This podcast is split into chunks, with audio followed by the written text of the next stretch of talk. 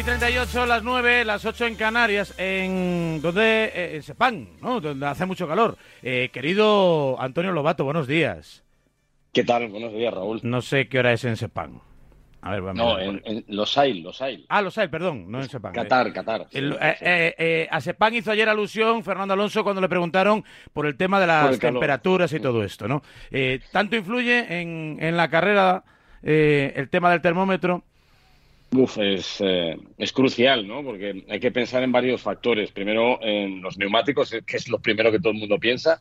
Además, el circuito de los Sail en Qatar es, una horita más, por cierto. en Qatar una horita más. 10 y, 10 es, es un circuito come ruedas, ¿no? Eh, con, mucha exigencia para los neumáticos. De hecho, se han llevado los compuestos más duros para ver si pueden sobrevivir. Eh, es duro también para la refrigeración de los coches. Es duro también para los pilotos, que de hecho Fernando dijo ayer que, están pensando que puede ser unas carreras más duras de la historia de la Fórmula 1 por el ¿Más duras? por la Sí, sí. Caramba. Sobre todo por el calor, la humedad, eh, la forma del circuito, ¿no? con mucha curva media y, rápida, y que va a ser duro, va a ser duro para todo el mundo. Con lo cual, hablaba, adelantaba que los ingenieros de Aston Martin están no preocupados, pero sí que es un reto porque además es un formato sprint, va a haber poco tiempo para preparar los coches, solamente una sesión de entrenamientos libres hoy, y, luego ya a fuego real, la clasificación también hoy para la parrilla del domingo, mañana otra clasificación para la sprint y luego la sprint donde, ya sabes, eh, Max Verstappen puede proclamarse campeón del mundo ya matemáticamente. O sea, entiendo que van a hacer ahí agujeritos ¿no? en, el, en la carrocería para que entre aire por todos lados y ahí se ventile todo hijo de pichichi, ¿no? Como si fuera un colador eso. Bueno, no, normalmente al piloto que le den. Sí, es verdad. el piloto es lo poco importante, porque el problema es que cuando tú abres mucho un coche, no, no para refrigerar al piloto, que insisto, es lo eh, es importante, pero, pero a los ingenieros eso le da igual. Hay, hay una, si hay una batalla muy grande entre los aerodinamistas y los que son encargados de la unidad de potencia del motor. Porque, claro, los, los del motor quieren abrir el coche para que entre mucho aire, y se refrigere el motor, pero los aerodinamistas dicen que no. Entonces tienen que llegar a un acuerdo. Eh, un acuerdo es una balanza, que el problema es que si te equivocas en la balanza, pues el coche, si lo abres mucho, corre poco porque aerodinámicamente se va afectado, y si lo, lo cierras demasiado, pues el motor se sobrecalienta y puede que no llegues al final. Bueno, pues el tema de la temperatura, que es un elemento añadido. Eh, normalmente en frío no se corre casi nunca, ¿no? No hay, o sea, hay lluvia, eh, pues se te pilla, te pilla, pero no hay ninguna prueba que realmente pille en invierno, invierno duro, ¿no? Eh, hombre, invierno de nieve no. Lo que pasa es que te, vas a Spa y algún año te puede hacer bastante frío. O este año hay que tener en cuenta algo que la gente igual no, no se ha dado cuenta todavía, pero la carrera de Las Vegas puede ser fría puede ser fría porque estaremos ya en noviembre y eh, eso es el estado de Nevada y se corre de noche y eh, hablan de que podríamos estar eh, corriendo con temperaturas de 4, 5, 6 grados, lo cual no, no afecta mucho al, a los coches. Yo creo que utilizarán compuestos muy blandos y los meterán en ventana de trabajo. Pero bueno, que hará fresco, habrá que abrigarse. Y, y, dos curiosidades. por un lado, ¿qué afectaría más en caso de, digamos, de temperatura un poco extrema? ¿El calor o el frío?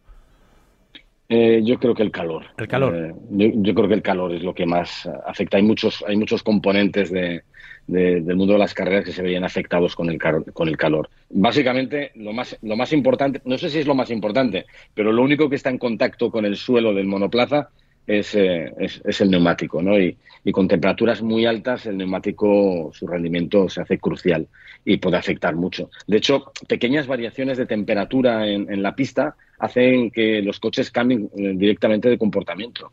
Eh, dos, tres, cuatro grados más de temperatura de la pista y un coche que iba bien, de repente, pues empieza a ir mal, ¿no? porque degrada más las ruedas, porque a lo mejor la, refrigeración que han elegido para, para ese gran premio era una y, a lo mejor no se acomoda tanto a esas, esas nuevas condiciones.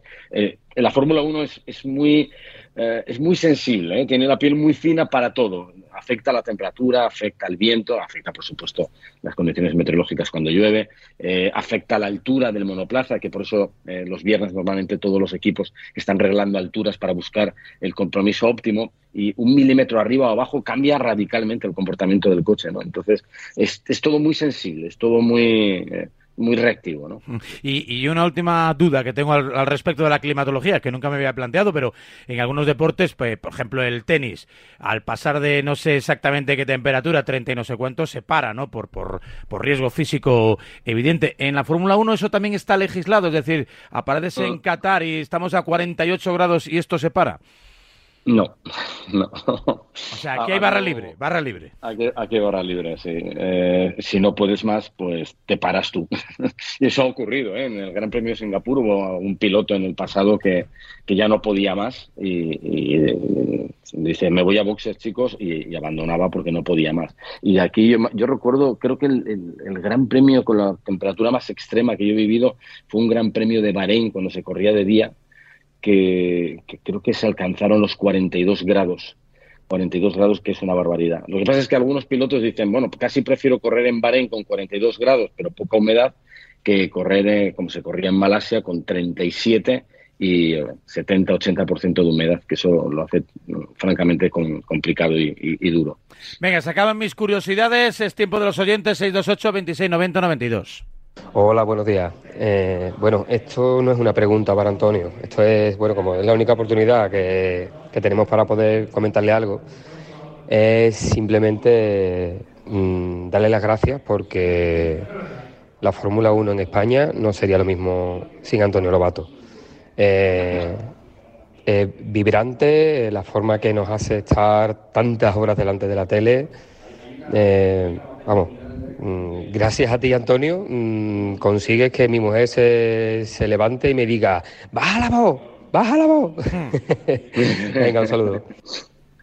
Pues muchísimas gracias. Eh, hombre, la Fórmula 1 no sería igual sin mí, sería diferente. Pero la verdad es que agradezco mucho todo el cariño que, que llevo recibiendo durante tantos y tantos años, ¿no? Y, la verdad es que es lo que te hace seguir yendo con ilusión a retransmitir carreras de Fórmula 1. ¿Qué ha sido lo más bonito que te han dicho? Uf, eh, mira, yo, recuerdo una vez en el Gran Premio de España eh, que estaba yo yéndome hacia el parque o algo así, y en el túnel que, que pasa desde la zona de Paddock hacia la zona comercial, me paró una, una, una chica que iba con un niño pequeño, debía tener 6, 7, 7, 8 años, ¿no? Y entonces eh, me dice, ay, Antonio, por favor, y, veo al, niño que está con los ojos abiertos como platos, mirándome, y, viene corriendo y se me abraza las piernas, ¿no? y digo yo, uff, y me dice, es que eres su ídolo, eres su ídolo, es que se levanta todas las horas eh, para ver las carreras, te sigue, quiere ser como tú, te imita. Eh, y me dice, el chaval de, de 7, 8 años, me dice, Antonio, por favor, no te vayas nunca.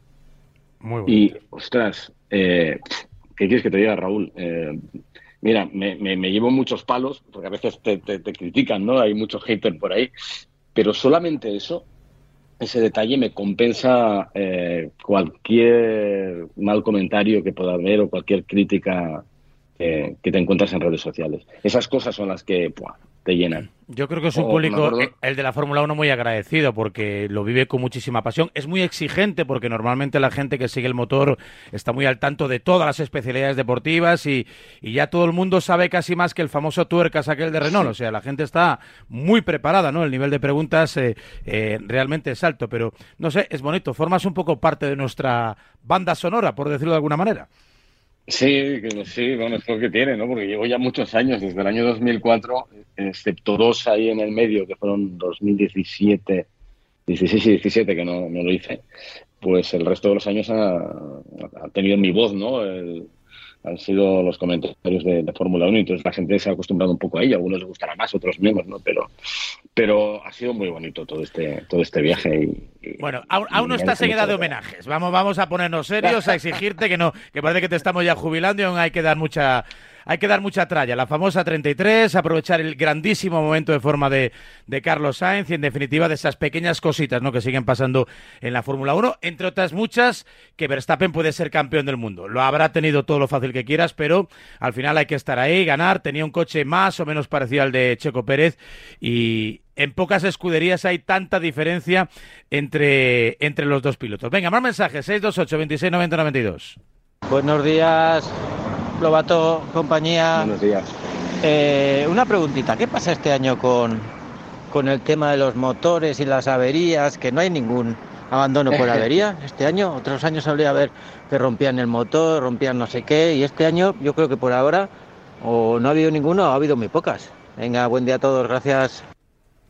¿Qué tal? Buenos días. Bueno, la, verdad es que sí, eh, ha habido pocas. ¿Por qué? Porque los motores no, no cambian, siguen siendo los mismos desde que desde que se comenzó con la era híbrida. Entonces son ya tecnologías que están muy, muy rodadas ¿no? y, yo creo que también los equipos los conocen perfectamente y saben dónde están los límites. Tienen radiografiado cuál es el kilometraje que pueden hacer, eh, saben por qué los, los, los, investigan después de cada carrera, hacen inspecciones con cámaras, eh, con endoscopios ¿no? para, para ver cómo, cómo están de, de, de, vida útil, ¿no? Y, y, se llega muy bien al, al final, ya no es lo, lo, que era. En cualquier caso, eh, estamos ya en la recta final y todo el mundo está muy al límite ya. ¿eh? ¿eh? al principio de temporada no, pero ahora sí los componentes que componen la unidad de potencia de un, de un motor de Fórmula 1 empiezan a estar muy al límite y todos los coches están ya en el máximo de elementos que se pueden utilizar sin ser penalizados. Con lo cual, eh, seguro que algún viernes empezamos a ver ya algún motor que, que fallece eh, porque están en el límite de kilometraje y a partir de ahora a lo mejor vemos algún problema más. Pero no tiene nada que ver con lo que ocurría, claro, en 2014, cuando empezaron con esta tecnología que, pues claro, está un poco verde y, entonces es cuando suele haber bastantes más averías. Ha habido alguna, pero pocas. ¿Están ya trabajando en la próxima temporada o todavía siguen centrados en esta? No, no, eh, casi te diría que todos están dándolo todo con temporada 2024 ya los túneles del viento, todo el esfuerzo se hace con vistas a 2024, pero con matices. Eh, porque, claro, mucha gente, por ejemplo, Aston Martin te dice, no, no, vamos a seguir evolucionando el coche hasta Abu Dhabi. Eh, y, el planteamiento de, Aston Martin es, es, que lo que hagamos de aquí a final de temporada nos vale para el coche de 2024. Lo que pasa es que también es verdad que sí, sí, pero todas las cosas que lleguen yo creo que ya estaban planificadas y ya están en el proceso de, de fabricación, de construcción. Eh, a la hora de diseñar, ahora solo piensas en, 2024 y, de hecho yo creo que ya la mayoría de los equipos tienen que pasar eh, los, los, mm, los crash de la Federación Internacional con la célula de habitabilidad, con el COPKIT. Entonces, están trabajando en eso y yo creo que ya 100% centrados. Algunos como Red Bull ya desde hace tiempo centrados en 2024 porque siguen teniendo un margen enorme cuando estamos llegando al final de, de esta temporada. Es que aunque dan seis pruebas, ¿eh? Sí. Ahora el turno, ¿no? La turné por América, entiendo, ¿no? Estados Unidos, México y demás, Brasil y, acabar en Jazz Marina en, noviembre. Sí. Sí, son seis eh, y además de estas seis tienen trampa porque eh, tres eh, tienen también reparto de puntos el sábado porque va a haber tres sprints en, estas seis que nos quedan, hay, tres sprints y, sí, hay todavía mucho botín, pero tienes que pensar en el año que viene. Eh, algunos lucharán todavía y, insisto, veremos evoluciones, introducirán novedades, pero es algo que ya estaba planificado. O sea, que no, es algo que estén preparando ahora esas piezas. Ya estaban planificadas y las van a introducir porque han comprobado en el túnel de viento que pueden funcionar. Pero los ingenieros, los diseñadores, están tratando de optimizar para 2024. Probarán cosas, ¿eh? seguramente que alguna pieza los viernes, cuando tengan tiempo, probarán cosas que tienen en mente introducir para el año que viene, pero, pero poco más. Eh, y un último y un último mensaje, 628 26 90 92. Buenos días, Rademarca. Buenos días, Lobato.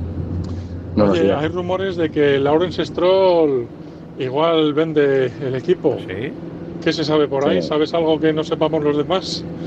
Venga, un saludo. Hasta luego. La, verdad es que no. Eh, me, extrañaría. Se habla de que hay rumores que dicen que podría venderlo a Arabia Saudí o grupos de inversión de Arabia Saudí.